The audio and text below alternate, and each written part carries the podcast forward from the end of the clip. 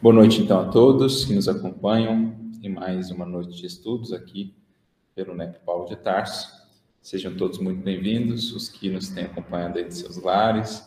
Boa noite para todos que aqui estamos também, os espíritos, inclusive, né? Obviamente. Que Jesus possa inspirar a nossa noite de estudos, dando sequência aqui no trecho da Epístola aos Hebreus que nós temos analisado. Hoje nós temos uma nova companheira que está aqui conosco, seja bem-vinda, sinta-se acolhida e também convidada a participar, a interagir conosco.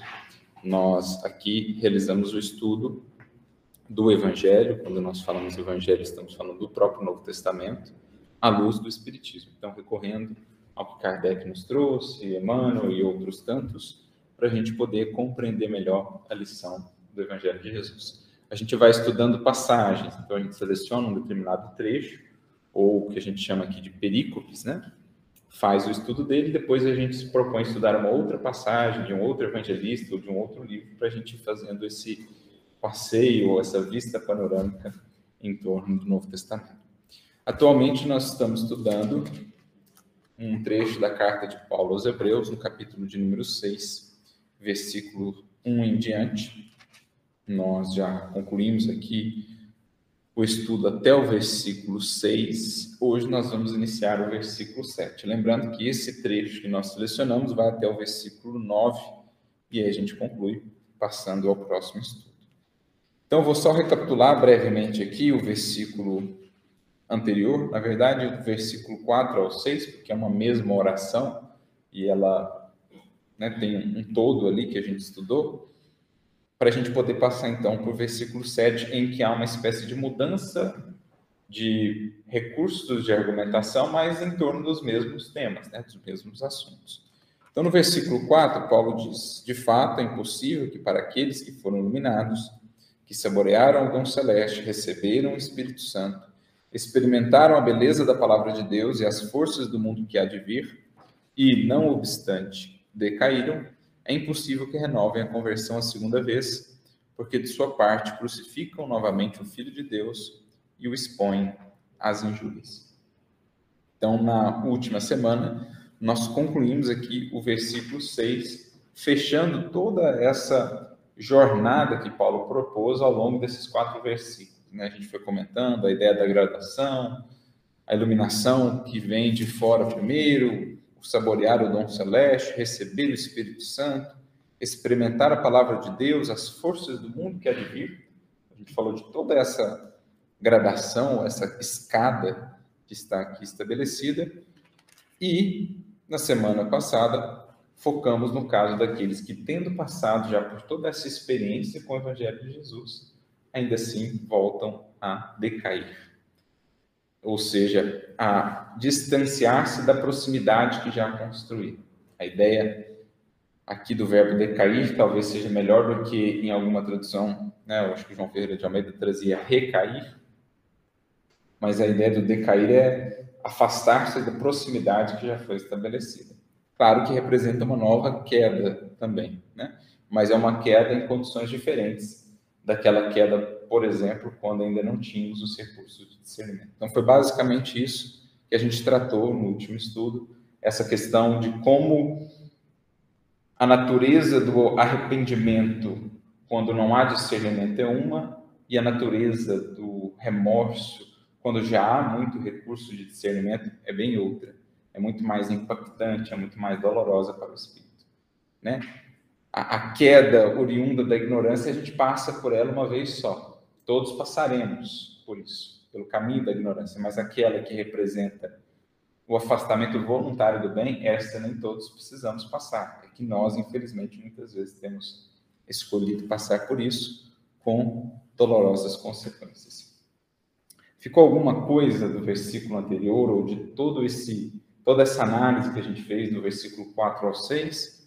Ou a gente pode seguir, se tiver alguma dúvida, algum elemento que ainda ficou no ar, alguma contribuição, para a gente poder adentrar agora o versículo 7. Tranquilo aí de casa, pessoal? Aqui também? Certo. Qualquer coisa, a gente retoma aí durante o comentário do versículo de hoje. Então vamos lá, o versículo 7, aqui na tradução da Bíblia de Jerusalém, está: Pois a terra que bebe a chuva, que lhe vem abundante e produz vegetação útil aos cultivadores, receberá a bênção de Deus. Vou ler também a versão de João Ferreira de Almeida, Almeida Revista Corrigida, né? Porque a terra, quem bebe a chuva, que muitas vezes cai sobre ela, e produz erva proveitosa para aqueles por quem é lavrada, recebe a bênção de Deus. De tudo que a gente estava estudando agora, esse é um versículo mais direto, assim, né? Se a gente tira ele desse contexto todo, ele já Tem parece mais, é, parece mais mais completa em si, né? Acho que no primeiro ponto, né, é quando ele fala que a terra quem bebe a chuva, que existem vários tipos de solo, né? Tem a terra, vamos dizer, que está ali asfaltada e que não se permite absorver a água que cai do céu. E aqui ele vai mencionar essa terra que, por outro lado, ela absorve essa água, ela, vamos dizer assim, fica impregnada e passa então a viver em meio dessa, dessa água aí e produz ela ainda utiliza essa água para uma finalidade útil. Uhum. E ele está mudando, assim, vamos dizer, porque até então parece que ele vem chamando, dando puxão de orelha, vai.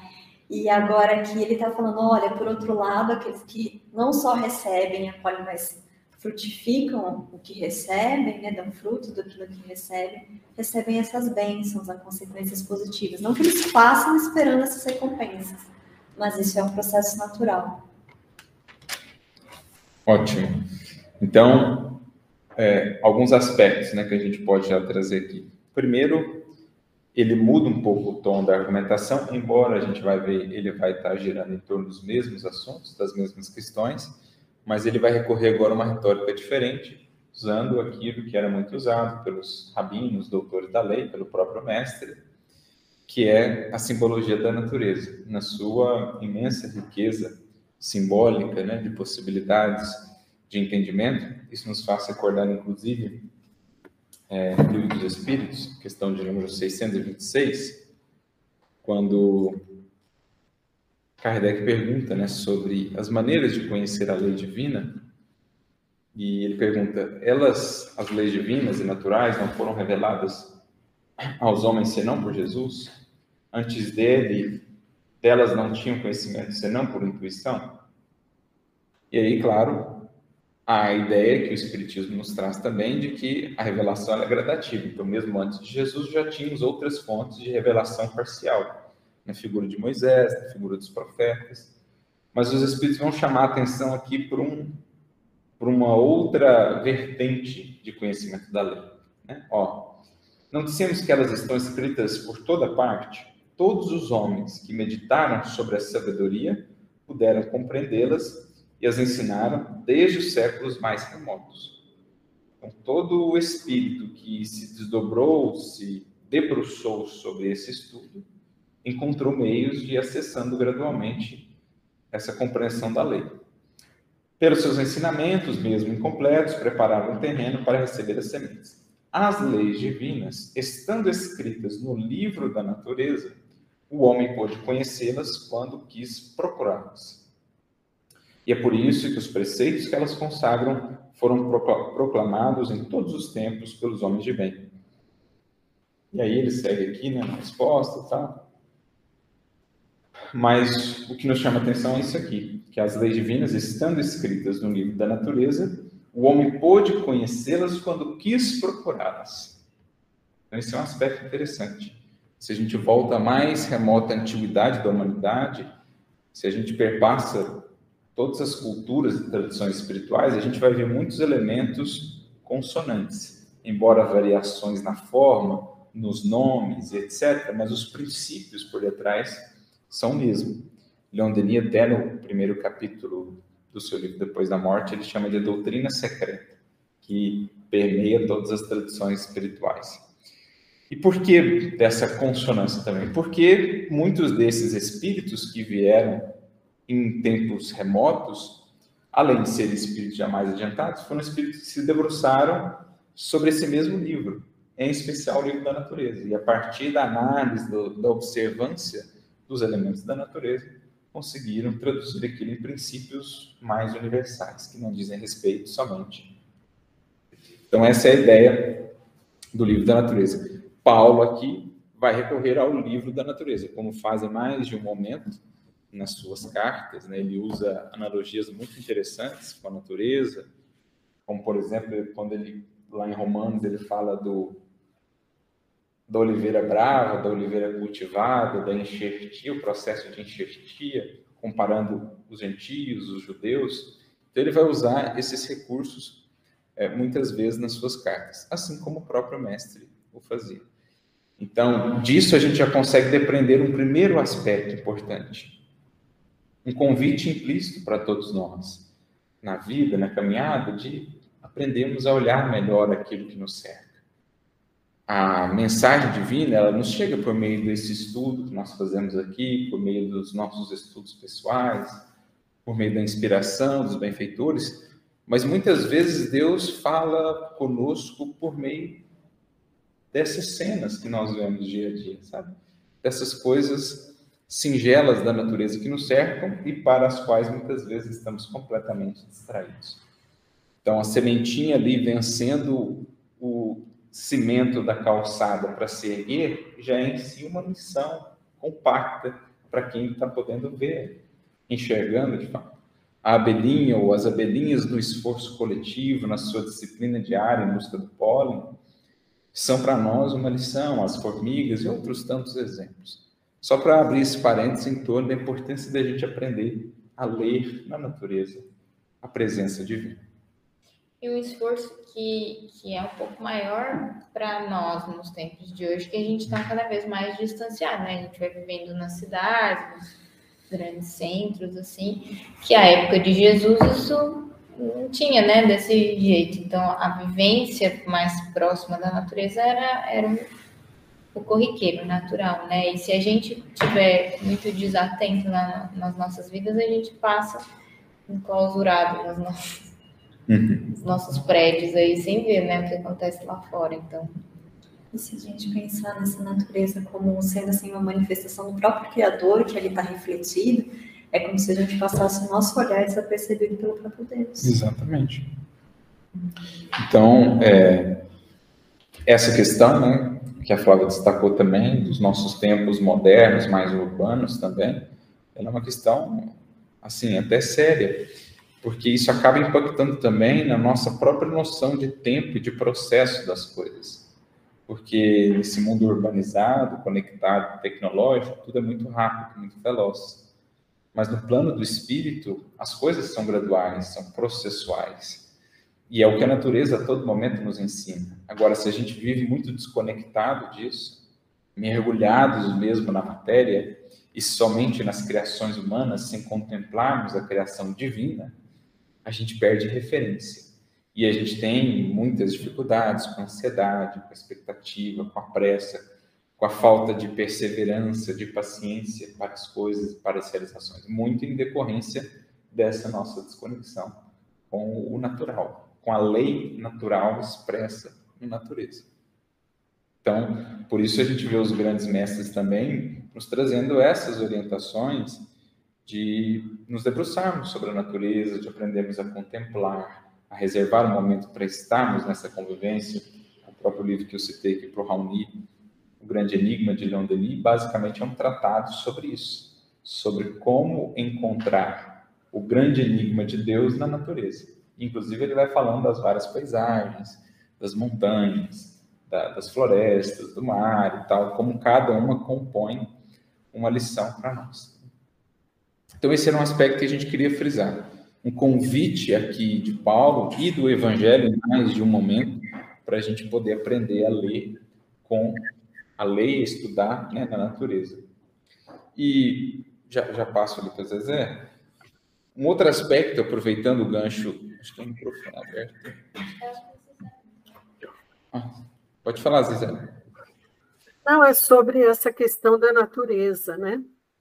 porque Deus é, fala conosco né, através da natureza.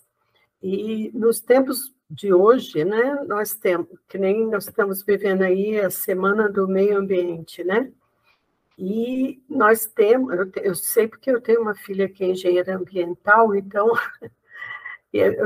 o que, que a gente tem hoje, né, observado? O nosso planeta está nos dando alguns recados. Nós vivemos um período de, de transformação, né? E o nosso planeta também vem é, dando sinais de mudança, né? mudanças climáticas que são observadas em todos os lugares do mundo. Né? E, e nós vamos ter que lidar com, com esses, é, vamos dizer assim, sinais vindo do, do céu. Né? Como que nós lidamos com essa dádiva que é a natureza em nossas vidas, né? E, e, esses recados, eles vêm muitas vezes forçando a humanidade, dentro da lei do progresso, a criar alternativas diferentes da que temos hoje. Então, essas transformações são constantes, né? E hoje a gente já tem esses sinais, não só da, da transição planetária não é só do homem, né, do espírito, mas também do planeta. Né? Que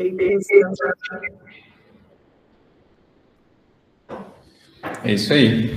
Então, é uma composição, né?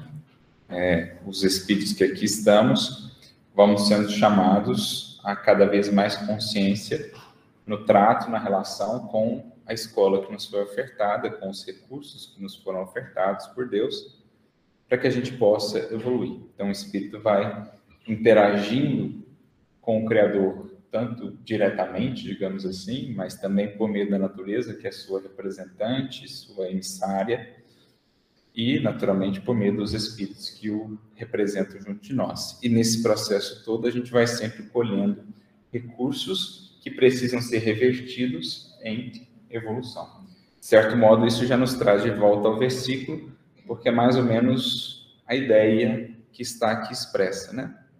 Quando a gente fala dessas chuvas que caem, a gente pode desdobrar aqui melhor o que representam essas chuvas.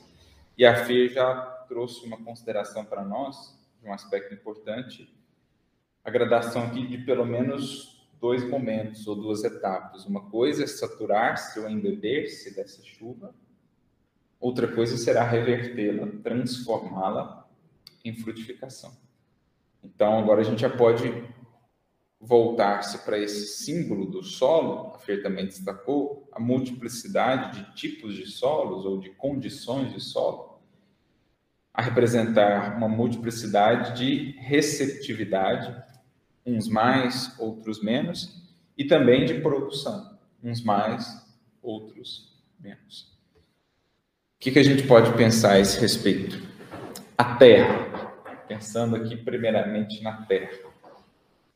A Terra somos nós, né? Terra somos nós. O que, que é uma coisa interessante da Terra? A Terra, ela, ela gesta, né? Ela recebe o recurso e ela transforma aquilo em vida. Então é como se a Terra representasse aqui o elemento receptor, que depois de fecundado, digamos assim, vai gerar.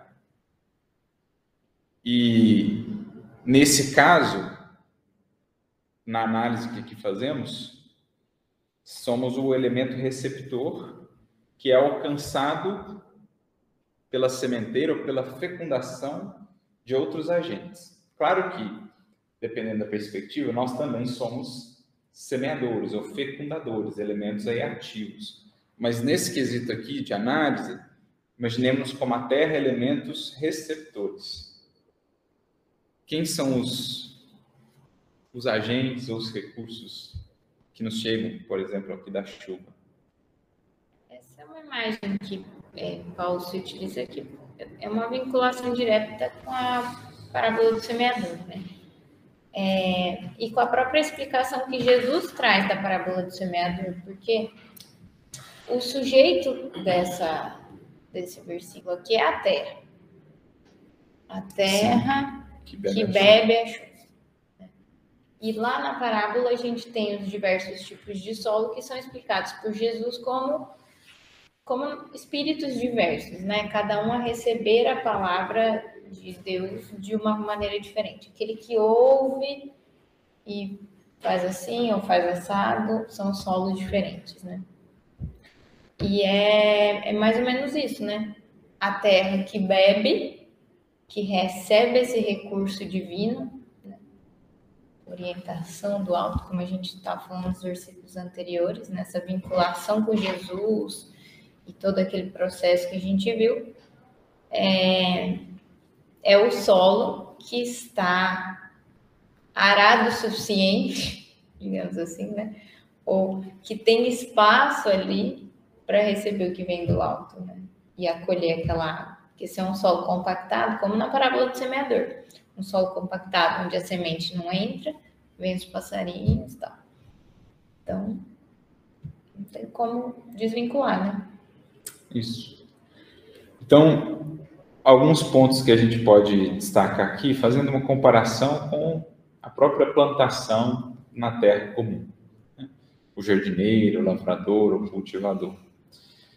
A chuva aqui, o sol, por exemplo, são recursos que não dependem dele. São recursos que dependem do alto. Assim também o espírito. O papel do alto, o trabalho do alto, da espiritualidade, de Jesus, de Deus, sempre estará presente. Então, se às vezes no mundo aqui falta chuva em determinadas épocas, períodos mais secos, etc., que atendem às leis naturais, do ponto de vista espiritual, nunca falta. Nem o sol, nem a chuva, nem esses recursos que não são da alçada da criatura. O que é da alçada do Cristo, de Deus, é presente, sempre presente.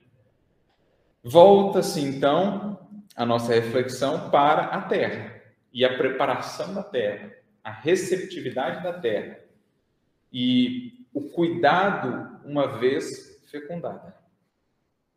Porque a terra material, ela não é um ser consciente. Lançada a semente, ela vai contribuir com os recursos que ela tem, mas alguém precisará cuidar da plantação. Alguém vai precisar defender, vai precisar adubar, etc. Tirar ali as ervas daninhas. Agora, nós, o Emmanuel, acho que tem uma expressão que ele usa assim: nós somos terra consciente. E quem é o lavrador dessa terra? O Espírito. Então, cabe a nós ofertar ao alto, aos recursos do alto que se farão presentes, isso é certo, uma receptividade adequada. E uma manutenção, digamos, da saúde dessa terra, da fecundidade dessa terra ao longo do processo de germinação, florescimento e frutificação dos valores espirituais. Então, o foco primordial aqui, antes de mais nada, é receptividade. O que, que nós estamos ofertando ao recurso fecundante que chega do alto? Como está a terra do coração, o trabalho que nós temos feito nela, para que ela seja receptiva. E para que ela se mantenha capaz de gestar as sementes do alto ao longo do tempo. Então, é um trabalho aí de cultivo mesmo. O espírito é lavrador de si próprio. Temos até uma mensagem no Evangelho segundo Espiritismo, em que o benfeitor vai dizer, né? Tomai as vossas charruas, lavrai os vossos corações, para que eles possam receber a boa semente. Então há todo um trabalho, que é o trabalho do lavrador lá no campo, no solo, mas aqui traduzido num aspecto espiritual, um trabalho de nós para conosco na terra do coração, capacitando-a para receber os recursos do alto. Porque o que vai definir a produção não é digamos assim, o alto. O que define realmente a possibilidade de produção é a criatura. Porque se ela der mais, o alto vai entregar mais para ela produzir mais. Se ela der menos, o alto vai entregar o quanto ela é capaz de comportar. Quem define a medida, portanto, da produção não é o alto, é a criatura. Nas possibilidades que ela oferta. Né? Como diz o apóstolo Paulo, porque o dom de Cristo, é, perdão, a graça de Deus habita cada um de nós na medida do dom de Cristo. O que, que ele quer dizer com isso? A medida de Cristo que eu oferto é o quanto a graça vai ocupar. Se eu dou um potezinho assim, a graça vai encher esse pote. Se eu dou um balde, a graça vai encher esse balde. Se eu dou uma piscina, a graça vai encher essa piscina. Quem define a medida é o dom de Cristo que eu estou conseguindo ofertar. Ou seja, o quanto de Cristo já há em mim. O quanto de preparação com Cristo. Isso é o que define a medida. Porque o alto, onde está tendo espaço, ele vai preenchendo. Ele vai abençoando, como é o final do versículo. Deus abençoa. Você quer crescer mais, oferta mais? Deus abençoa. Então a questão é alargar a alma e as possibilidades preparar-nos para receber e produzir.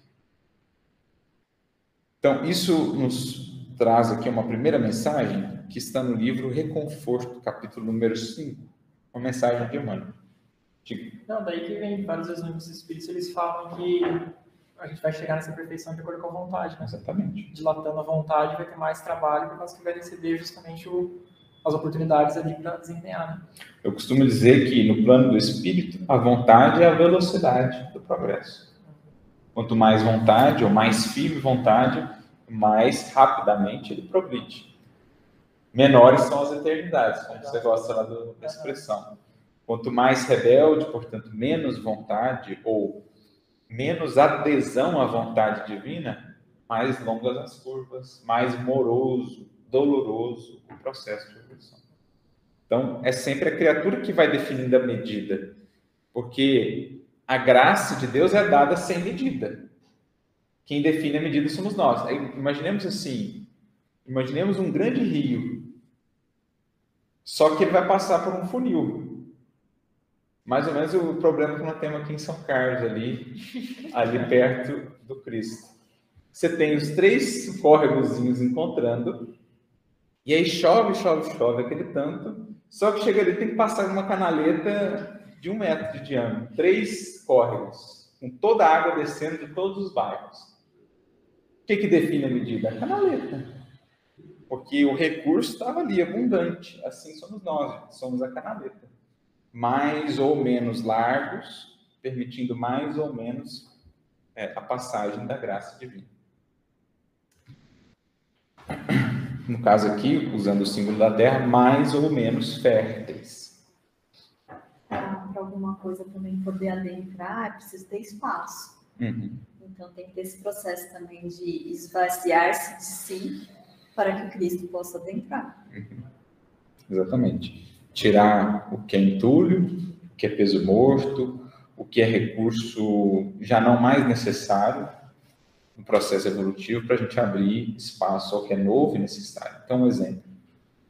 O egoísmo, muito do egoísmo que nós temos ainda, ele deriva-se ali até num certo processo instintivo que nós trazemos da animalidade, em que, pela sobrevivência, a gente meio que precisava ser egoísta. Né? Precisava ajuntar, acumular. Às vezes até brigávamos ali pela, pela comida, porque era escasso, era tudo mais difícil. Então a gente traz isso meio que da animalidade, basta ver a natureza, né, nas outras formas de vida. né, o predador com a presa e tal, aquela coisa que a gente comentou aqui outro dia, em off, né?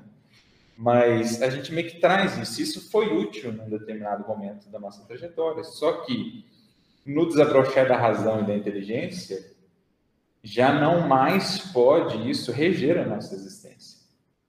É, é aquela coisa de acumular, aquela coisa de brigar pela posse a todo custo, pela sobrevivência, com a razão e com a inteligência, a gente vai entendendo que não precisa mais disso, que a gente pode encontrar outros meios de colaboração, etc.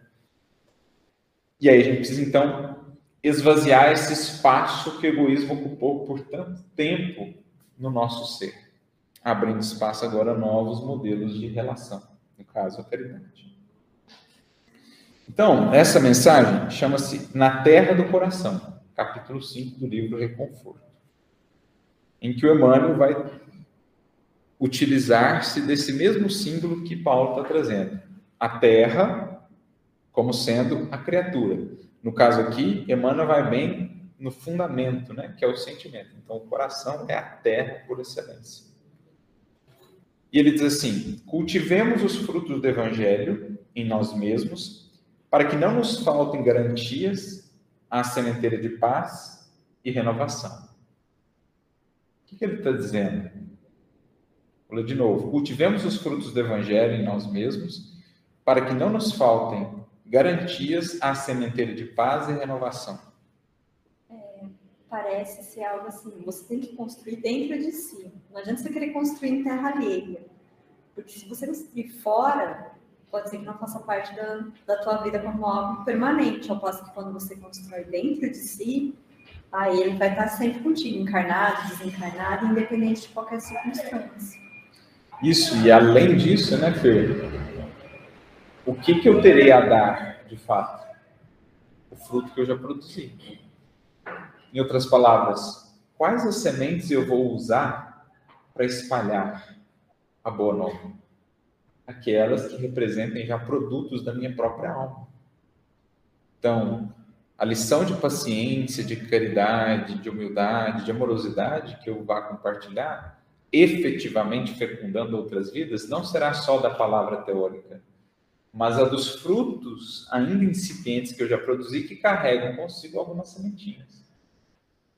Que foi aquela orientação de Ananias para Paulo, quando ele iria iniciar o seu processo de divulgação. Ele, muito precipitado, vai lá na sinagoga de Damasco fazer a pregação e é, digamos, tratado com absoluta indiferença pela maioria deles. Ele fica muito desanimado com aquela frieza e Ananias fala para ele, ô, Saulo, o Senhor te deu a tarefa do semeador. E qual a primeira função do semeador?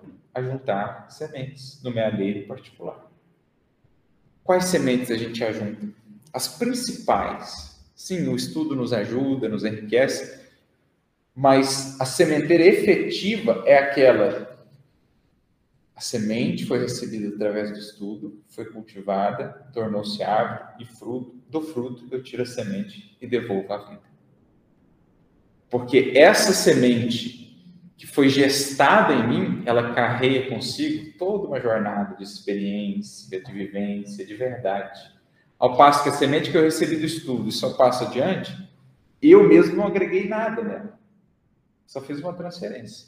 Agora, a semente que eu recebi foi transformada em mim em outra semente a partir de um fruto gerado. Essa tem toda uma história. Então, a palavra que eu compartilho, a, a expressão que eu compartilho, que é essa semente produzida já por mim, algum fruto da minha alma, ela tem um poder fecundante muito maior do que aquela que eu só peguei num livro e entreguei para um outro alguém. Não que essa não seja útil também, mas a outra é a grande força criadora da criatura, a partir dos frutos dela. Por isso que mãe está dizendo, para que não nos falte garantia na sementeira de paz e renovação, cultivemos os frutos. Tenhamos frutos, porque por meio deles teremos sementes. Lembremos-nos de que o solo do coração, de algum modo, é semelhante à terra comum. Então, ele compara o solo do coração, o solo do coração, à terra comum. Para que o lavrador possa controlar a própria tarefa, efetua primeiramente as contas imprescindíveis, marcando as leiras que lhe receberão os cuidados de cada dia. E aí? O que é marcar as leiras? Marcar onde vai colocar a semente, né? Primeiro, fazer o, o rasgo ali. O que, que isso representa no espírito?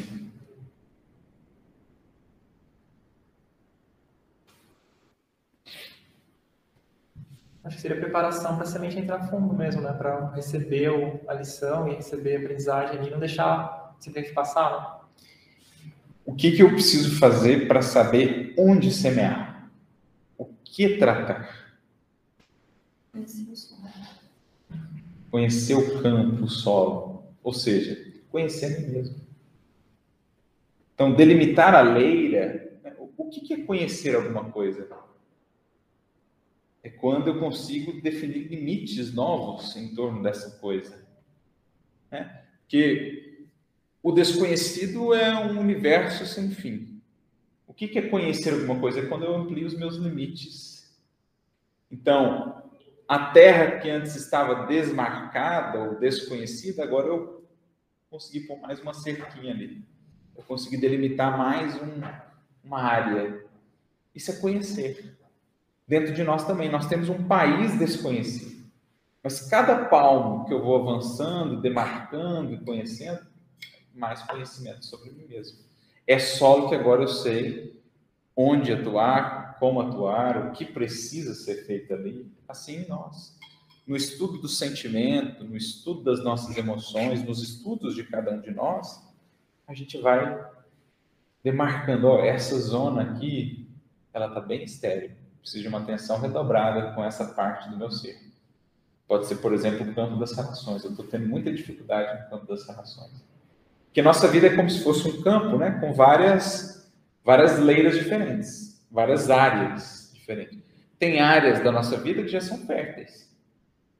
Não, essa área aqui já está bem, já está produzindo, é só manter, só, só seguir cultivando. Agora, essa área aqui, ela está ainda pantanosa.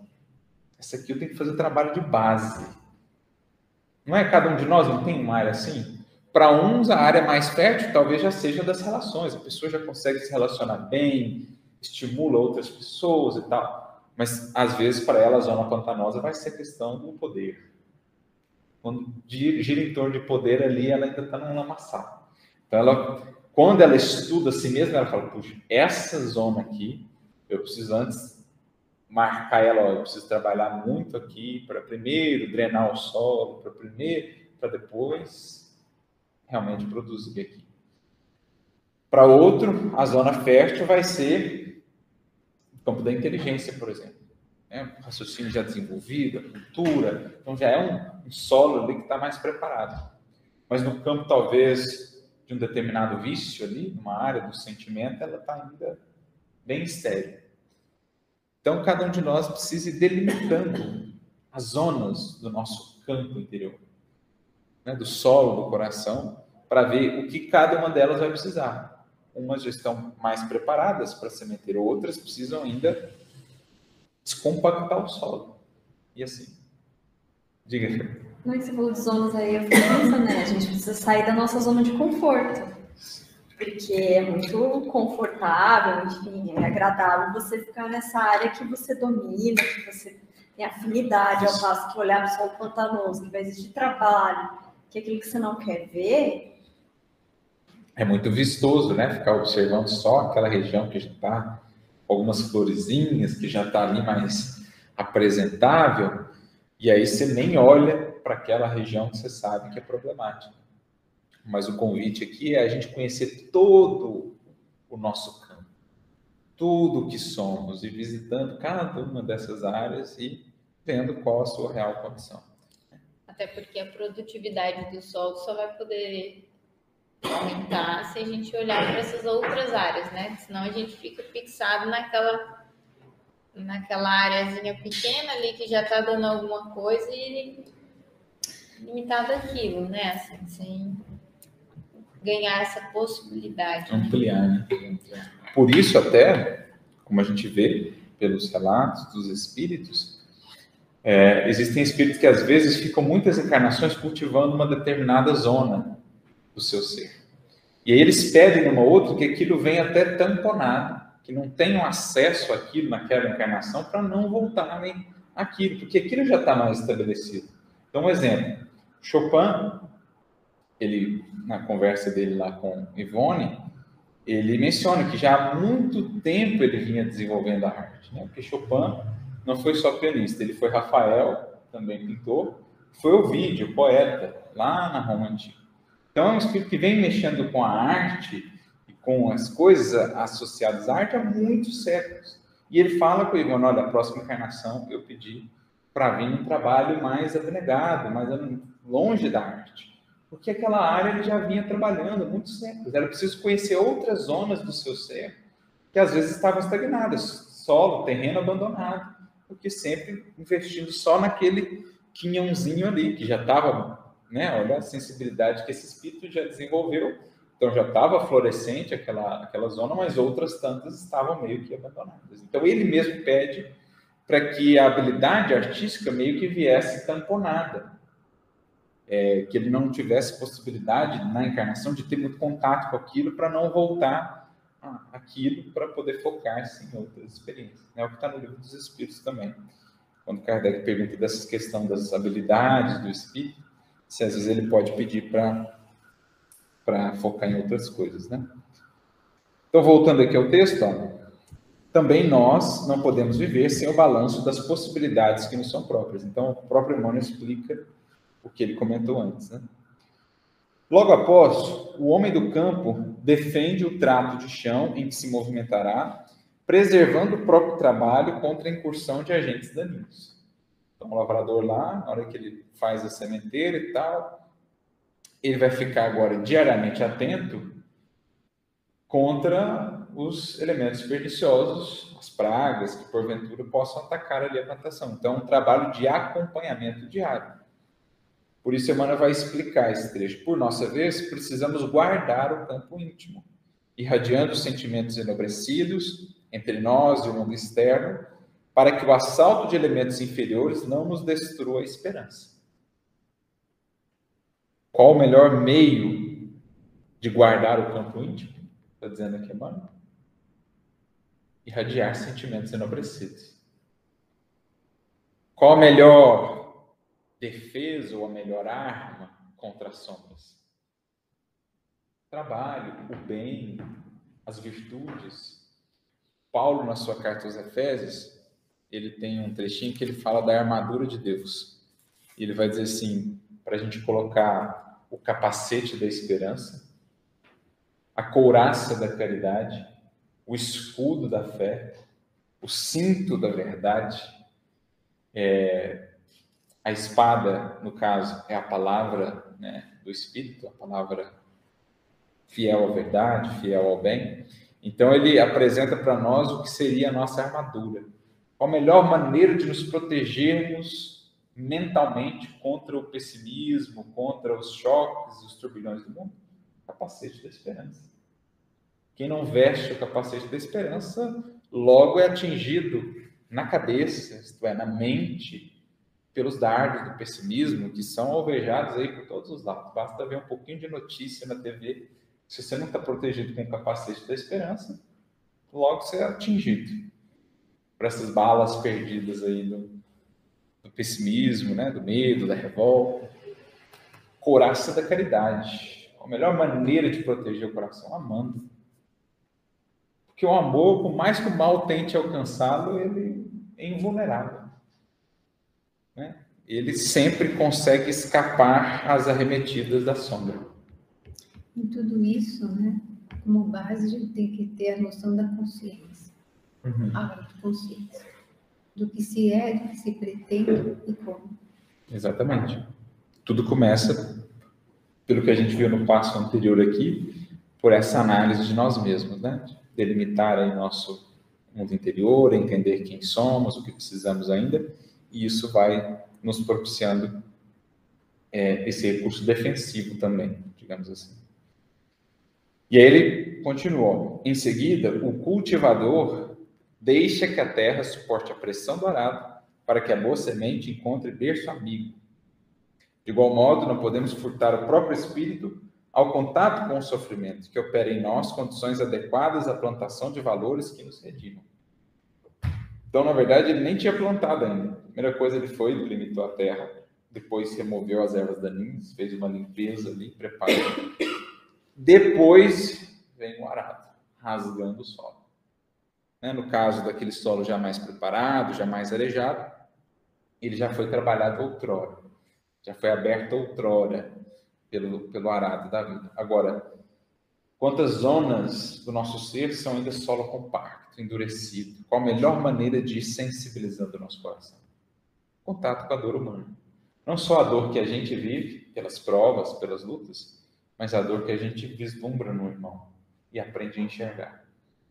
Quando a gente se sensibiliza mais com a dor do, do nosso irmão, quando a gente convive com essas dores, buscando minorá-las, elas vão gradualmente quebrando a dureza do nosso coração, sabe? O nosso orgulho, a nossa prepotência, a nossa presunção, a nossa revolta contra a vida. E quando a gente vai vendo dores, às vezes tão superlativas, e corações que lidam com tanta resignação, com tanta resiliência com aquilo, aquilo vai quebrando em nós o que era dureza, o que era empedernimento, né, o que era indiferença. A gente vai sensibilizando-se ao contato do arado da dor, que é doloroso, mas que areja, né? que, que abre possibilidades.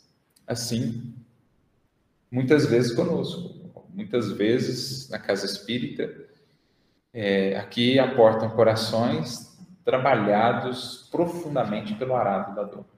Corações para os quais antes a busca espiritual nem constava na lista de prioridades, mas de repente premidos pela partida de um ente querido, por uma enfermidade, por uma prova muito áspera, muito difícil, de repente aquilo que estava ali bem impermeável começa a se abrir, começa a sentir o anseio de receber sementes.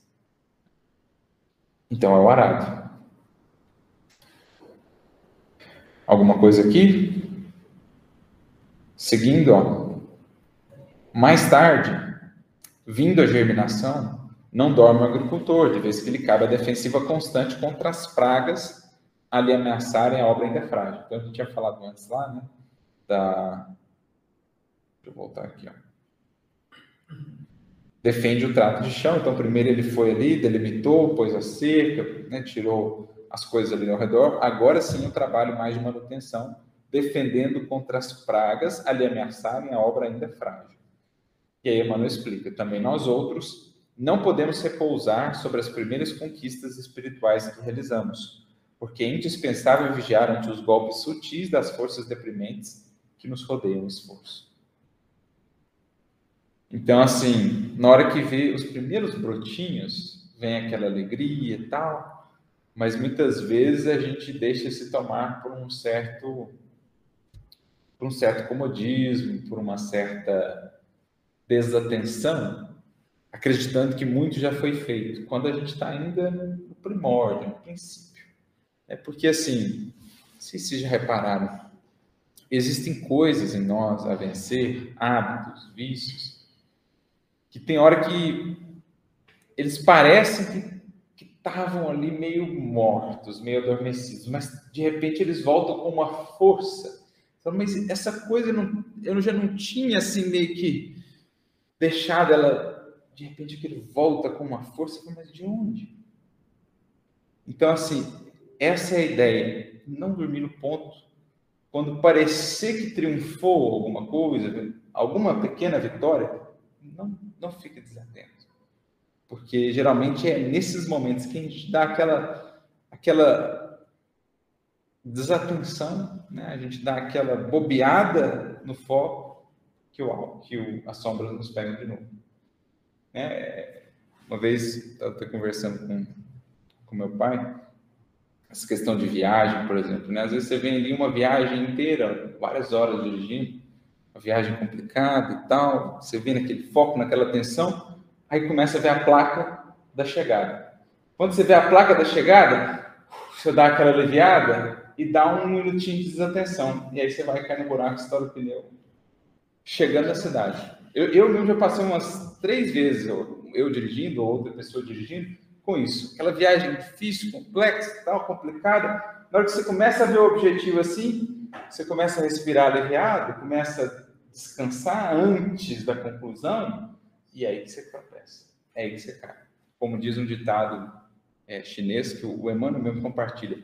Numa jornada de 10 milhas, quem caminhou 9 está ainda na metade do caminho. Porque a última milha é 50% pelo menos do processo. Porque na última milha, já aquela sensação assim de proximidade da vitória, que é onde geralmente a gente bobeia. Vocês já viram aqueles vídeos de corrida, assim? Tá é. chegando, aí o cara dá aquele assim, aí vem ah, o segundo. Ah, e aí a bicicleta cai, né? Ele tira as mãos para comemorar, a bicicleta cai, ele perde, o outro vem e passa. Então, é, é esse o cuidado que a irmã está dizendo. Olha, viu alguns brotinhos de virtude? Viu o início ali da, da florescência? Alegre-se, né? né? Tome isso como estímulo, mas atenção. Porque é muitas vezes nessa, nesse momento assim de vigilância que o alto ou que as sombras nos, nos alcançam. Né? Ah, voltando aqui, ó, do amanho da terra à colheita farta, combate o lavrador dia a dia, até que o fruto precioso lhe enriqueça as mãos. E nós também, das primeiras noções de espiritualidade, então, voltando lá à jornada que a gente viu aqui nos versículos anteriores, desde o momento em que fomos iluminados pela primeira vez.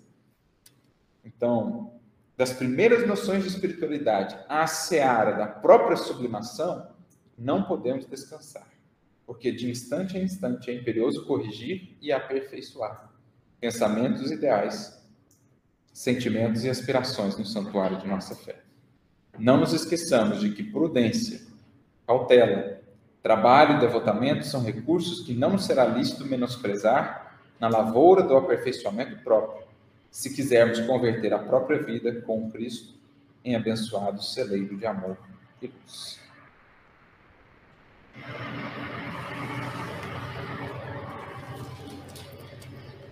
Interessante, né, Emmanuel, colocar esse resumo, né? Prudência, cautela, trabalho, devotamento que nos rememoram aqui a trajetória que a gente viu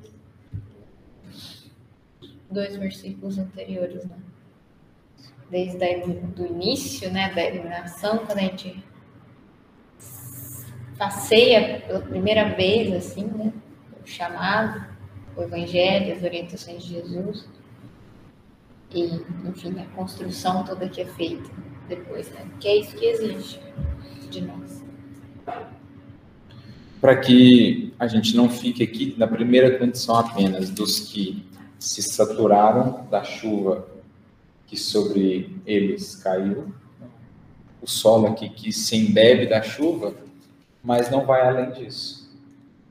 É o caso dos que, como a gente viu lá no início da passagem, os que se prenderam ou os que se mantiveram só nos rudimentos da doutrina de Cristo. Então, estão saturados de conhecimento evangélico, mas zero produção porque desatentos, né? porque acomodados, porque não fazendo esse trabalho de preparação efetiva do solo de manutenção, sobretudo, para que haja de fato produção, que é a meta.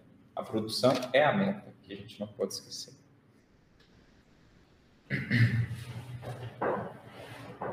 O que mais? Uma coisa que eu achei bonita também no versículo, que tem a ver com algo que você mencionou né, já, é que essa chuva, ela cai muitas vezes, não é uma única vez. Ela é abundante. É. Sim. É um pouco do que a gente estava mencionando, né? Que a graça, ela não tem medida. Quem define a medida é o aproveitamento da criatura. E eu acho que esse é outro tema central aqui para nós hoje, a questão do aproveitamento. Um é o aspecto da preparação, que nós vimos agora com a questão da terra. O outro é o do aproveitamento, né? o de traduzir essa chuva, da qual nós estamos saturados, em produção, mas não qualquer espécie de produção. O que não é produzir uma vegetação qualquer, é produzir vegetação útil aos cultivadores. A quantidade, a qualidade. A qualidade. Lembrando que espinho também é vegetação, né? Exato e, não é o esperado, né, ou o desejado. Então, assim, vegetação útil aos cultivadores. Quem são os primeiros cultivadores? Nós mesmos, né? Nós somos os, os primeiros, digamos assim, os mais interessados, pelo menos deveríamos ser, mas os que efetivamente cultivamos a nós mesmos somos nós. Claro que o alto também atua. Jesus, a gente às vezes usa essa expressão, né? O divino lavrador, o divino cultivador. É, ele mesmo lá no Evangelho do Espiritismo, eu cultivo as vossas almas no silêncio de vossos pensamentos e tal. Mas o primeiro cultivador do ser é ele próprio. E o primeiro a usufruir da utilidade daquilo que vem produzir para o bem. Agora, pensando nos outros cultivadores, porque todos nós contamos com espíritos que vêm trabalhando junto de nós há séculos. Quando nem havíamos despertado ainda para o nosso trabalho de cultivo, eles já buscavam nos cultivar, trabalhando tanto quanto possível dentro do seu raio de ação para nos amparar. Então, é preciso que também produzamos vegetação útil para esses cultivadores, para que eles possam nos aproveitar melhor para que eles possam encontrar em nós instrumentos úteis junto a outras almas.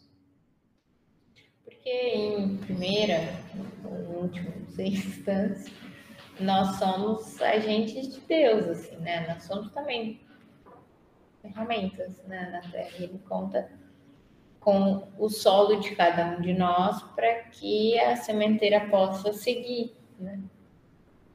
Sim. Paulo diz, né? Nós somos edificação e lavoura de Deus também. Então, se os primeiros cultivadores ou os mais importantes somos nós próprios, mas é preciso entendamos também essa nossa condição de instrumentalidade.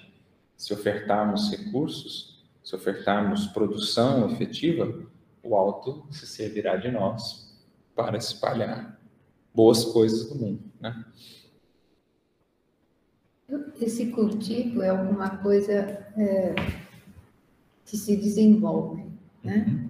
E, e a, tendo a consciência do crescimento necessário desse cultivo, é que nós podemos chegar a nos doarmos a outras pessoas, né? A Exatamente. outras situações. É a lavoura que vai se ampliando, né? Como a Flávia destacou aqui. Às vezes, por hora, a gente só tem um canteirinho ali, né? Mas a gente vai descobrindo novos solos, a gente vai descobrindo a, a imensa potencialidade que todos temos enquanto espírito, e na medida que vamos mais e mais cultivando com zelo o solo do nosso coração, maior vai sendo a nossa produção. E maior a necessidade do conhecimento e da consciência. Uhum. Para que isso possa se expandir. É, porque é o que nutre isso, né? É a chuva que cai do céu, então vem o recurso do alto, e aí, quanto mais consciência, melhor eu vou conseguir aproveitar esse recurso do alto. Para ilustrar, pessoal, essa questão da produção e que a gente precisa estar atento para não produzir qualquer tipo de vegetação, mas sim sementes adequadas, né, a partir dos recursos recebidos do alto, porque imaginemos é, quantas vezes nós não estamos usando essa chuva de bênçãos que chega até nós, não para produzir os figos, as uvas, mas para produzir espinheiros. Então, toda a chuva de que me embebi, digamos assim, toda a chuva que eu absorvi, por exemplo, a saúde, o tempo, as oportunidades que Deus me deu, ao invés de fazer daquilo a videira, a figueira, eu transformo aquilo na urtiga, no espinheiro. Então a gente usa os recursos de Deus para uma produção contrária a Deus, contrária à lei divina. Esse é o cuidado que a gente precisa ter. Por isso que Paulo faz questão de frisar: vegetação útil aos cultivadores, não qualquer vegetação, porque produzir algum tipo de vegetação todo mundo produz, produzir alguma coisa para a vida todo mundo produz. A questão é ver se ela é condizente com a seara divina. Então, eu manter uma mensagem muito interessante no livro Indulgência, capítulo 6, chamada Plantas e Almas. Olha o título. Interessante que ele traz. Plantas e Almas. E olha o que ele vai dizer. As almas, no fundo, são semelhantes às plantas no campo imenso da vida. Repara desse modo o que produzes. Então, a gente está no mesmo campo né, de analogias. Ora a gente compara o espírito ao solo, ora a gente compara ele já à produção do solo, mas é o mesmo campo de analogias. Aqui ele vai ajustar um pouco o simbolismo, ao invés de nos comparar agora com o próprio solo, vai nos comparar com as plantas. Denotando que cada alma vai produzir alguma espécie de é, frutificação para a vida, né? de lavoura para a vida. E o convite, repara desse modo o que produz. Aí ele diz, ó, o cora corações isolados na sensibilidade egoística, receando de sabores no relacionamento com o próximo, parecem cardos amargosos na terra seca. A gente acabou de falar daquelas zonas do nosso ser, né, e não olhadas, estão ali estéreis ou repletas de ervas daninhas ou de plantas que não são úteis. Então, o coração isolado no egoísmo, que receia de sabores no relacionamento com o próximo, parece um cargo amargoso na terra seca. Tanto a terra ainda é seca, quanto na terra seca a produção não é útil. A denotar a condição lamentável do egoísmo ainda em nosso coração. Então, aquela criatura que ela, ela foge da convivência, ou ela se mantém indiferente à convivência, porque ela receia de sabor, ou os possíveis de sabores da convivência. Ah, mas quanta ingratidão eu já vi. E ela vai ficando amarga, ela vai se fechando assim. Não, porque eu não quero saber mais. Eu não vou dar mais chance para ninguém. Todo mundo abusa, aproveita. Por quê? O padrão de relação dela estava estabelecido ainda na ideia de que que eu dar, eu quero receber de volta e até mais, se possível. É, aquela questão é, acho que 938. É, exatamente. Gratidão. Que, vamos até ela, né? Foi aproveitando as circunstâncias, vamos aqui, ó. Kardec pergunta aos espíritos sobre essas pessoas que dizem, né, não amar, não estarem dispostas porque já sofreram com ingratidão e tal. É, questão aqui da questão 937 a 938, né, essas duas questões. É, Questão 938, exatamente a que a Fer trouxe. As decepções causadas pela ingratidão não são feitas para endurecer o coração e fechá-la à sensibilidade? Exatamente isso aqui, né? Isso seria um erro, porque o homem de coração, como dizes, está sempre feliz pelo bem que faz. Ele sabe que se o não lembrarem nesta vida, o farão em outra, que o ingrato disso terá vergonha e remorsos. Qual é a grande chave aqui que os Espíritos trazem?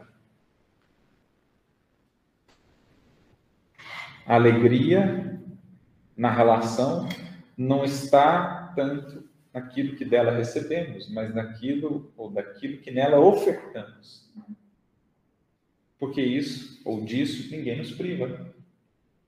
A alegria do bem já feito, o ingrato não nos pode tomar.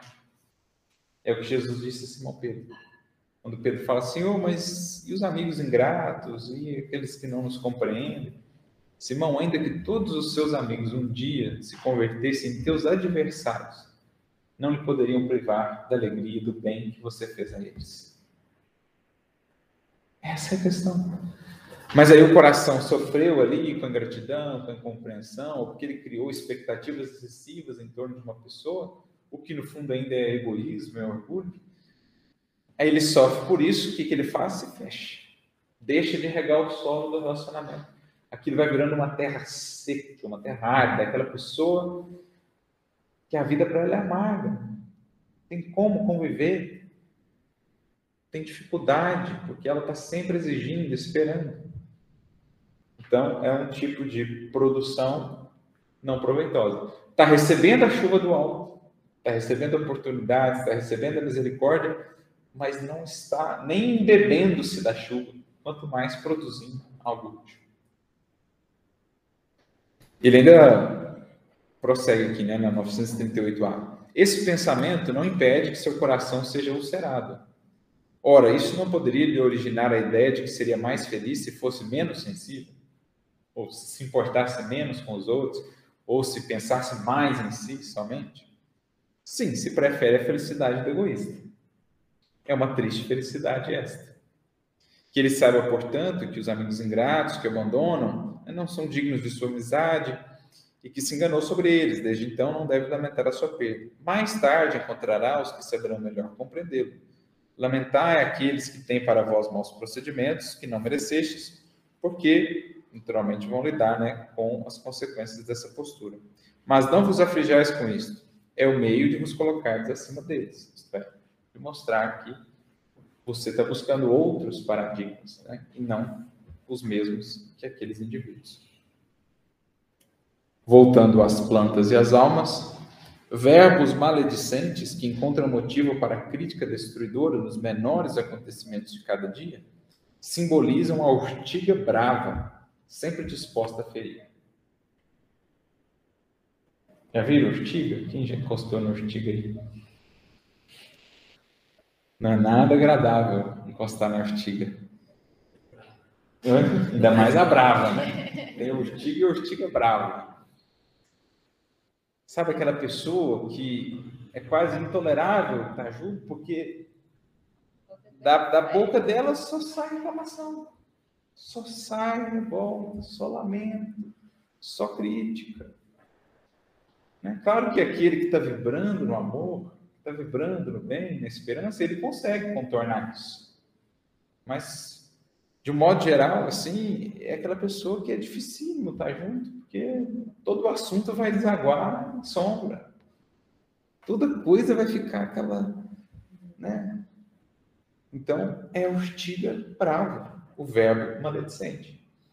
Então, é um tipo de solo que está recebendo a chuva do alto abundante, mas que está usando aquilo não para alimentar a videira do evangelho, mas para alimentar a urtiga. Você imagina, você chega no mundo espiritual e vai analisar a vida, puxa, quanta coisa eu recebi, no que, que eu apliquei? em criar espinheiro, urtiga para a vida dos outros. E para mim primeiro. Então, o espírito, quando desperta para isso depois, ele percebe a imensidade de recursos desperdiçados. E cada dia a mais que a gente tem na matéria, cada pouquinho a mais de saúde que a gente tem, de energia, de tempo, é recurso do alto. É a chuva que está caindo abundante. Agora, o que eu estou fazendo disso? Inteligências ruidosas, na reiterada exposição de nobres ideais que nunca realizam, lembram arbustos ricos de folhagem e jamais se confiam à frutescência. A figueira. A figueira, com folhas sem frutos. Vistosa, porém sem alimento substancial. É o que Kardec vai comentar lá no Evangelho segundo o Espiritismo, se não me engano, no capítulo 17, quando ele fala da, da, da passagem da figueira que secou, né? Não sei se é no 17, na verdade. Mas aí ele vai destacar, olha, aquelas grandes inteligências, né, que têm muitos recursos, parecem árvores vistosas, ramagens e tal, mas você chega perto tem um fruto real. Porque é puro brilho, é puro aparência. Ou o médium, com aquela faculdade impressionante, né? várias possibilidades mediúnicas, mas que não coloca aquilo a serviço mesmo. Pura ramagem, pura folhagem.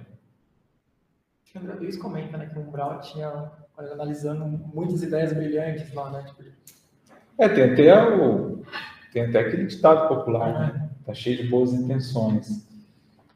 Ou seja, intenções, às vezes até boas, mas que nunca passaram de um plano teórico ou até utópico para um mínimo de concretização. Mais vale um pouco de bem concretizado na vida do que muito bem sonhado e projetado.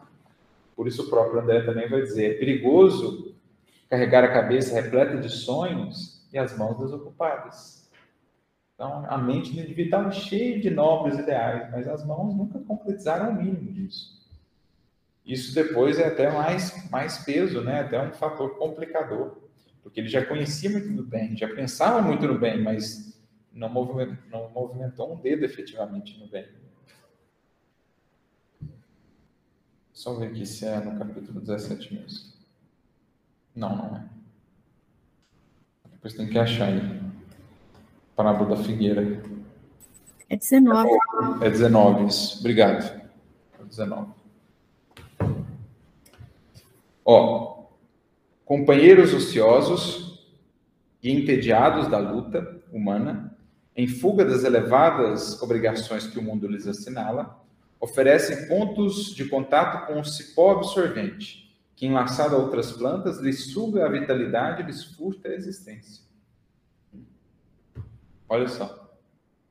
O indivíduo ocioso, preguiçoso ou entediado da vida, ele atua no mundo, gente, como um cipó que enlaça outras vidas naquele tédio, naquela ociosidade. Olha a responsabilidade disso. Quando nós nos entregamos à ociosidade, à falta de disciplina, de cometimento, nós estamos arrastando conosco, estamos enlaçando nesse cipozal outras almas que conviverão conosco. É uma planta parasita, né? Exatamente, é uma planta parasita que vai sufocando. Que recebe as bênçãos e pelo egoísmo, assim, só é, sufoca outros. E assim mesmo, claro. Até aqui a gente viu os casos negativos, digamos, as plantas inadequadas ou não desejadas. Agora Emmanuel vai entrar nas plantas úteis ou na vegetação útil, como diz aqui Paulo. Almas em sofrimento constante, que sabem cultivar a fé e a esperança, ofertando a quem passa os melhores testemunhos de amor e coragem, são roseiras abençoadas, produzindo flores de paz e alegria sobre os espinheiros terrestres. Então, como não ver num Jerônimo Mendonça uma rosa perfumada? Por isso, quando o Jerônimo chegou lá, né, prestes a desencarnar, lá com o problema que ele teve, hemorragia, e o lençol branco todo vermelho de sangue, chegou, gente nos trouxe ele rosas, olha que beleza, nosso Jerônimo. Porque aquela vida, no que ela foi, né, sobretudo depois, na medida que ele realmente foi se entregando cada vez mais, é um exemplo de uma rosa que floresce entre espinhos, testemunhando a beleza da virtude, a beleza da esperança, a beleza da confiança em Deus, mesmo em meio aos espinhos mais, mais pontiagudos. Essa é uma das vidas. A gente citou aqui o caso da Cipriana, nós lemos há um tempo atrás, aqui na reunião.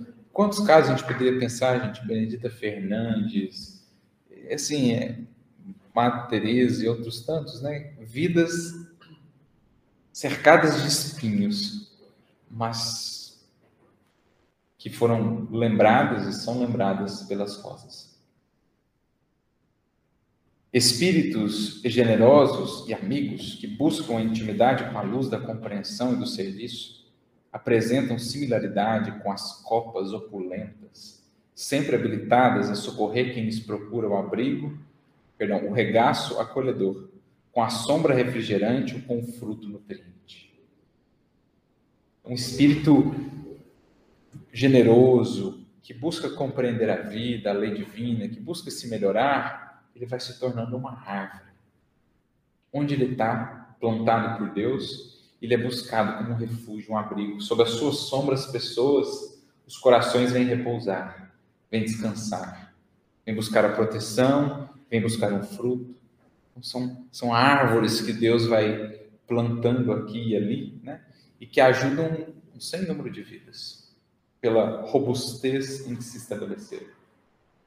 A gente vê muito isso quando a gente vai estudando os casos né, dos, dos pioneiros do Espiritismo, por exemplo, mas isso há em todos os rincões, em todas as doutrinas, mas trazendo aqui para o nosso caso, quando a gente vai estudando as histórias né, dos pioneiros, dos grandes homens e mulheres que, que foram lançando as bases do Espiritismo no, na Terra do Cruzeiro, a gente vai tendo exatamente essa sensação. São, são árvores, eram troncos robustos, sabe, que sustentavam uma comunidade inteira. Todo um grupamento de corações se juntou, se formou, se, se abrigou junto àquela alma grandiosa. E ela é lembrada com carinho né, pelos pósteres, por aqueles que dão prosseguimento, justamente por essa grandeza, por essa abundância de produção. Um apóstolo Paulo não foi senão uma dessas árvores. Quantos corações não se abrigaram, não se albergaram sob essa sombra? Não colheram, não se nutriram dos frutos por ela produzidos. Irmãos prestimosos parecem valiosas plantas medicinais, cuja essência consegue curar inquietações e feridas.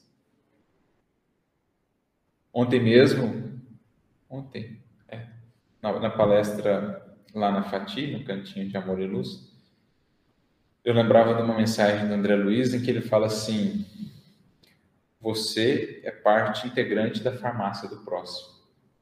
Uhum. Olha só, quantos de nós vivemos com essa consciência de que eu posso ser na vida das outras pessoas um medicamento?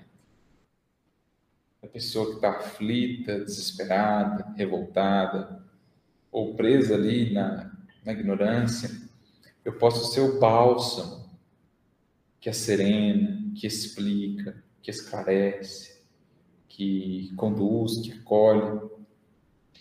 Então é preciso que tipo, é preciso que meditemos o tipo de influência que eu estou gerando, porque assim como posso ser medicamento, posso ser veneno, veneno guardadas as devidas proporções.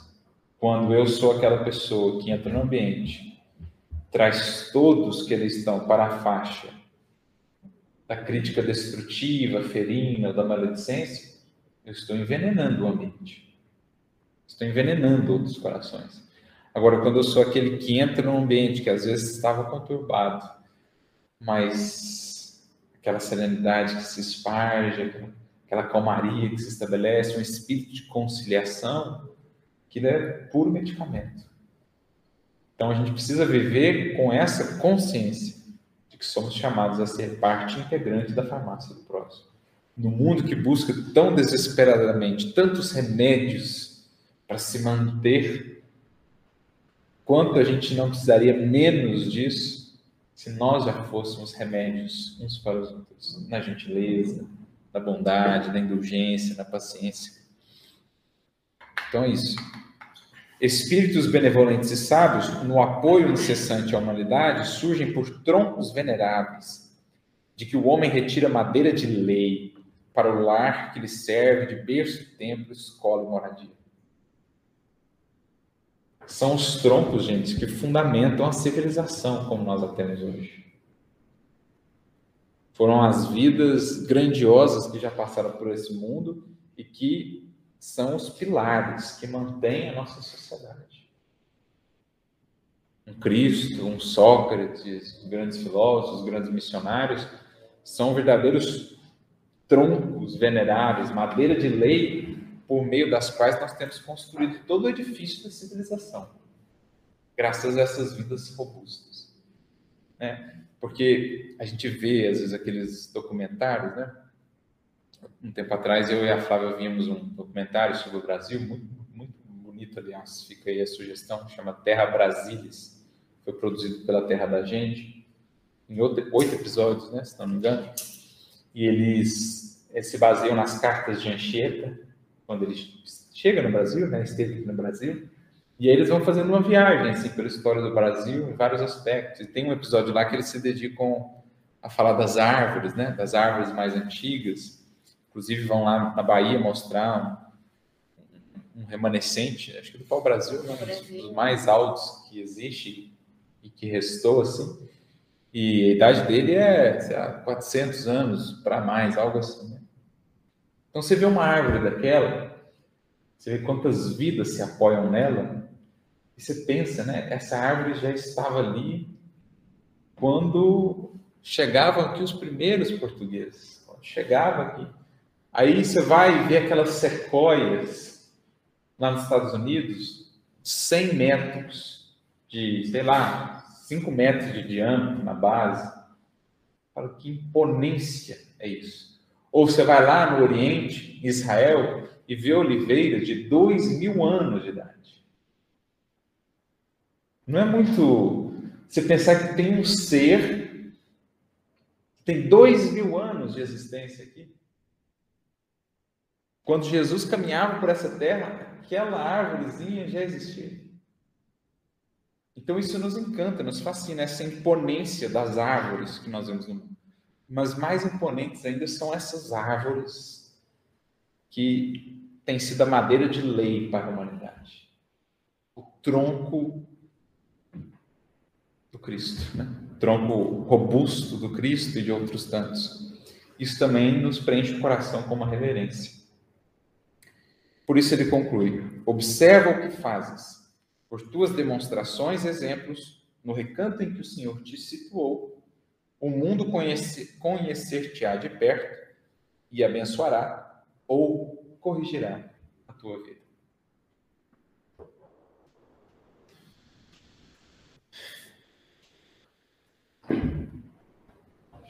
E aí? O que mais?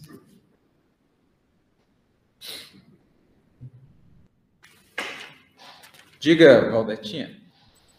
É, Arthur, ainda voltando um pouco na chuva, é, a Feira até falou, você falou da chuva abundante, né? Tem aquela chuva mansa, suave, que vai o dia todo, que ajuda a florescer, ajuda a crescer tudo serenamente, né? Mas tem aquela chuva forte que dura às vezes poucos minutos e que destrói tudo, não é isso? Então, pensando nisso, é, lembrando de Paulo lá também falando, quando era menina eu te dava comida, é, é, leite, eu não vou lembrar as palavras, você vai lembrar. E, mas assim, talvez lembrando na, na, da necessidade da nossa humildade, de almejar aquilo que a gente é capaz de absorver né? Porque aquilo que a gente não, não consegue assimilar, ou não vai fazer efeito nenhum, ou vai, ou vai fazer algum efeito danoso, né? Será que a gente pode relacionar um pouco isso com o nosso versículo? Pensando nessas, nesses dois exemplos que você trouxe de chuva, a gente pode entender também que o alto, de certo modo, vai graduar a experiência que a gente precisa de chuva, digamos assim. Porque talvez na maior parte do tempo Deus vai sendo essa chuva mansa, que vai nos ofertando recursos gradual, suavemente, mas vez por outra entende ele que a gente precisa passar por tempestades, por aquelas tormentas que realmente parecem desestruturar tudo, vir enxurrada, quebra galho. destruição destruição, que é também lei divina, como está no livro dos Espíritos, porque nada mais é do que transformação. Então, às vezes, a tempestade na nossa vida vai ser uma enfermidade, que ali em um ano vai fazer a gente viver um turbilhão que a gente não viveu em 20 anos. Vai ser uma, uma catarata de água, porque na mesma medida em que ela é destrutiva, ela é renovadora. Essa chuva que vem destruindo tudo é a chuva também que renova a atmosfera, como nos dizem os espíritos, de maneira assim impressionante. Então, da mesma maneira que a doença, ela pode ser ali devastadora, ela pode ser extremamente desafiadora, ela traz consigo um potencial imenso de nos saturar de recursos novos, né? Então, eu acho que o próprio alto também vai moderando para nós, porque lembremos, no versículo aqui, no símbolo, a chuva é recurso de Deus, que não está em nossa alçada. De nossa parte, compete a recepção. Então, se Deus entendeu que por hora é interessante passemos por tempestades, é porque ele entende que aquilo pode ser útil para a nossa atual condição. Mas, de modo geral, ele vai sendo mesmo a brisa ou a chuva mais mansa, que vai atuando suavemente na nossa vida, sutilmente, nos regando, nos nutrindo, para que a gente possa ir mantendo o trabalho de, né, de, de amanho da terra. Mas, vez por outra, ele mostra-se com o ribombar dos trovões e com a chuva mais volumosa. Né? E aí cabe a nós aprender a, a extrair dessas experiências também algum recurso. Né? Despertamento. Oi? Despertamento. Despertamento. Geralmente, quando é assim, é despertamento mesmo. O que mais, pessoal?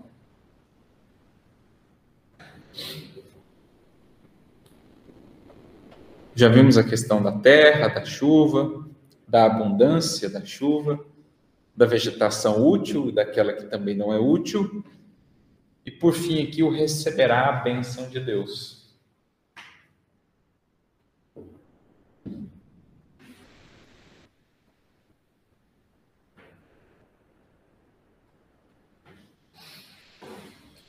O que, que Paulo quer dizer com isso? Vocês lembram quando a gente estudou aqui, quando a gente estava falando do receber o Espírito Santo? A gente deu uma mensagem do Emmanuel chamada Abre a Porta, no livro Vinha de Luz, em que ele diz que o Espírito Santo de Deus nos serve de recursos e possibilidades, mas compete a nós abrir a porta para receber. Da mesma forma aqui, o que mais Deus quer fazer conosco é nos abençoar. Mas a gente precisa se ligar à sua bênção. Como é que a gente se liga à sua bênção?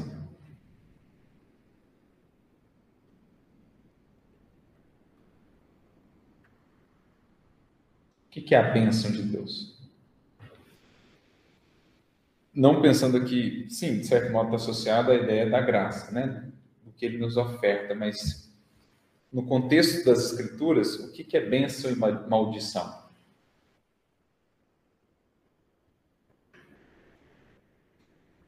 Deus abençoará, Deus maldirá.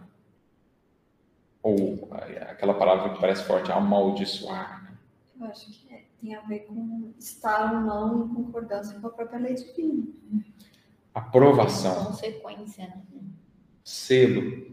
Então, se eu estou num determinado rumo que está consonante com a lei, eu recebo a bênção de Deus. É, a gente trabalhou aquela. É como se Deus impusesse as mãos nesse caso. Deus vai seguir nutrindo aquilo, impulsionando, secundando aquele esforço naquele sentido ou naquela direção. Agora, o que, que é em oposição à maldição? Que a gente geralmente associa assim, né, a coisa é muito ruim, não entendendo aqui que é somente a oposição à bênção. Se a bênção é aprovação, a maldição é Deus não vai nos apoiar nas loucuras que queiramos fazer. Ele vai deixar, então. É afastamento também dele, né? É, o afastamento. Quando eu estou no afastamento, Deus não vai me apoiar naquele caminho. Ele vai deixar, então, eu seguir até um determinado momento do meu devaneio, da minha loucura, até que a própria lei, nos seus mecanismos, ative os processos de reajuste. Isso é maldição.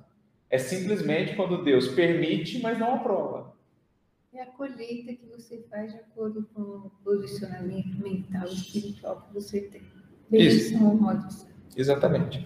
Quando é uma produção conforme a vontade divina, bênção. Então, eu vou recebendo mais e mais recursos para seguir naquele propósito, naquele caminho.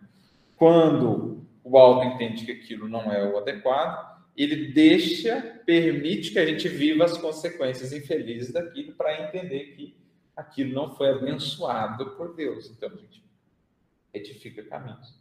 Essa é ideia de bênção e maldição. Sempre que a gente vê nas escrituras bênção e maldição, não é que Deus está desejando o mal para a criatura. É simplesmente que ele não está aprovando. Mas ele permite, dentro do livre-arbítrio, que ela opere até uma certa faixa para aprender com aquela experiência. Para entender, ó, isso não é bom. Então não é que Deus maldiga, deseja o mal, volte ao mal. Não, ele deixa a criatura, então, viver a criação infeliz que ela estabeleceu para si. Que, como consequência natural, vai trazer dor. dor. Exato. E a dor em si. Desperta e ensina. Tranquilo essa questão de bênção e maldição? Então, sempre que a gente ouvir essa palavrinha nas escrituras, vamos reconfigurando um pouco a ideia que a gente tem às vezes de maldição, pensando num Deus ali, nossa, Deus amaldiçoou. Agora, é, é simplesmente assim, Deus viu, não aprovou. Lembrar do Gênesis? E Deus viu que era bom? Tem coisa que ele vê e fala, não, essa não é boa. Aí ele deixa Você vai lidar com, com o que você mesmo criou, até você perceber que isso não é bom. Até você também ver que isso não é bom. Isso é maldição. Tranquilo? Mais alguma dúvida, algum ponto? Creio que é isso por hoje, pessoal. Então a gente conseguiu trabalhar aqui pelo menos os principais elementos né, do, do versículo. Teria ainda um versículo, acho que a gente pode até encerrar com ele, que é um comentário desse próprio versículo, né, do, do Emmanuel. Está no livro Caminho, Verdade e Vida, capítulo 117, chama-se Terra Proveitosa. Ele vai comentar esse versículo de número 7, e ele vai dizer assim, Emmanuel. Os discípulos do Cristo encontrarão sempre grandes lições em contato com o livro da natureza. Foi o que a gente comentou lá no início. Né? Aprender a ler o livro da natureza. O convertido de Damasco refere-se aqui à terra proveitosa, que produz abundantemente, embebendo-se da chuva que cai incessante na sua superfície, representando o vaso predileto de recepção das bênçãos de Deus. O que, ele quer dizer com isso? Vaso predileto? Como assim predileto?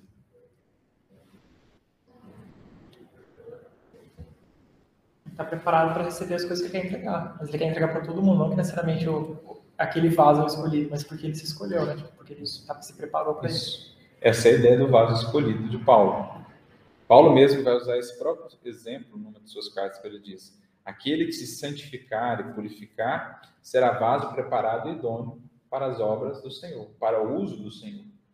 Então, o que é o vaso predileto? É aquele que se santificou, ofertou então a Deus receptividade, né? maior pureza na recepção e transmissão das bênçãos. Não é que ele é favorito, que ele qualificou-se, digamos. Transportemos o símbolo ao país dos corações. Somente aqueles espíritos atentos aos benefícios espirituais que chovem diariamente do céu são suscetíveis de produzir as utilidades do serviço divino, guardando as bênçãos do Senhor. Não que o Pai estabeleça prerrogativas injustificáveis, não é uma predileção representando favoritismo, parcialidade, não. É que aqueles que atentam se tornam capazes, né, qualificam para a utilidade. Sua proteção misericordiosa estende-se a todos, indistintamente, mas nem todos a recebem. Isto é, inúmeras criaturas se fecham no egoísmo e na vaidade, envolvendo o coração em sombras densas. Então, o que Jesus diz no Evangelho: Meu Pai faz erguer o sol sobre maus e bons, e faz cair a chuva sobre justos e injustos. Então, os recursos dele se espraiam para todos. Agora, aquele que cerrou o coração em sombras densas, não poderá recolhê-los. Deus dá em todo tempo, mas nem sempre os filhos recebem de pronto as dádivas paternais. Apenas os corações que se abrem à luz espiritual, que se deixam embeber pelo orvalho divino, correspondem ao ideal do lavrador celeste. O Altíssimo é o Senhor do universo, sumo dispensador de bênçãos a todas as criaturas. No planeta terreno, Jesus é o sublime cultivador. O coração humano é a terra. Então ele vai usar todos os símbolos que a gente desenvolveu aqui, colocando o próprio Cristo como também esse sublime cultivador. E ele conclui: Cumpre-nos, portanto, compreender que não se lavra o solo sem retificá-lo ou sem feri-lo, e que somente a terra tratada produzirá erva proveitosa, alimentando e beneficiando na casa de Deus, atendendo destarte a esperança do horticultor. Então, mais uma vez, a importância do trabalho do solo lavrado, representando aí nosso cometimento de estudo, de renovação, para que a gente possa produzir. Bem, então é isso. Por hoje nós ficamos aqui, concluindo o versículo de número 7.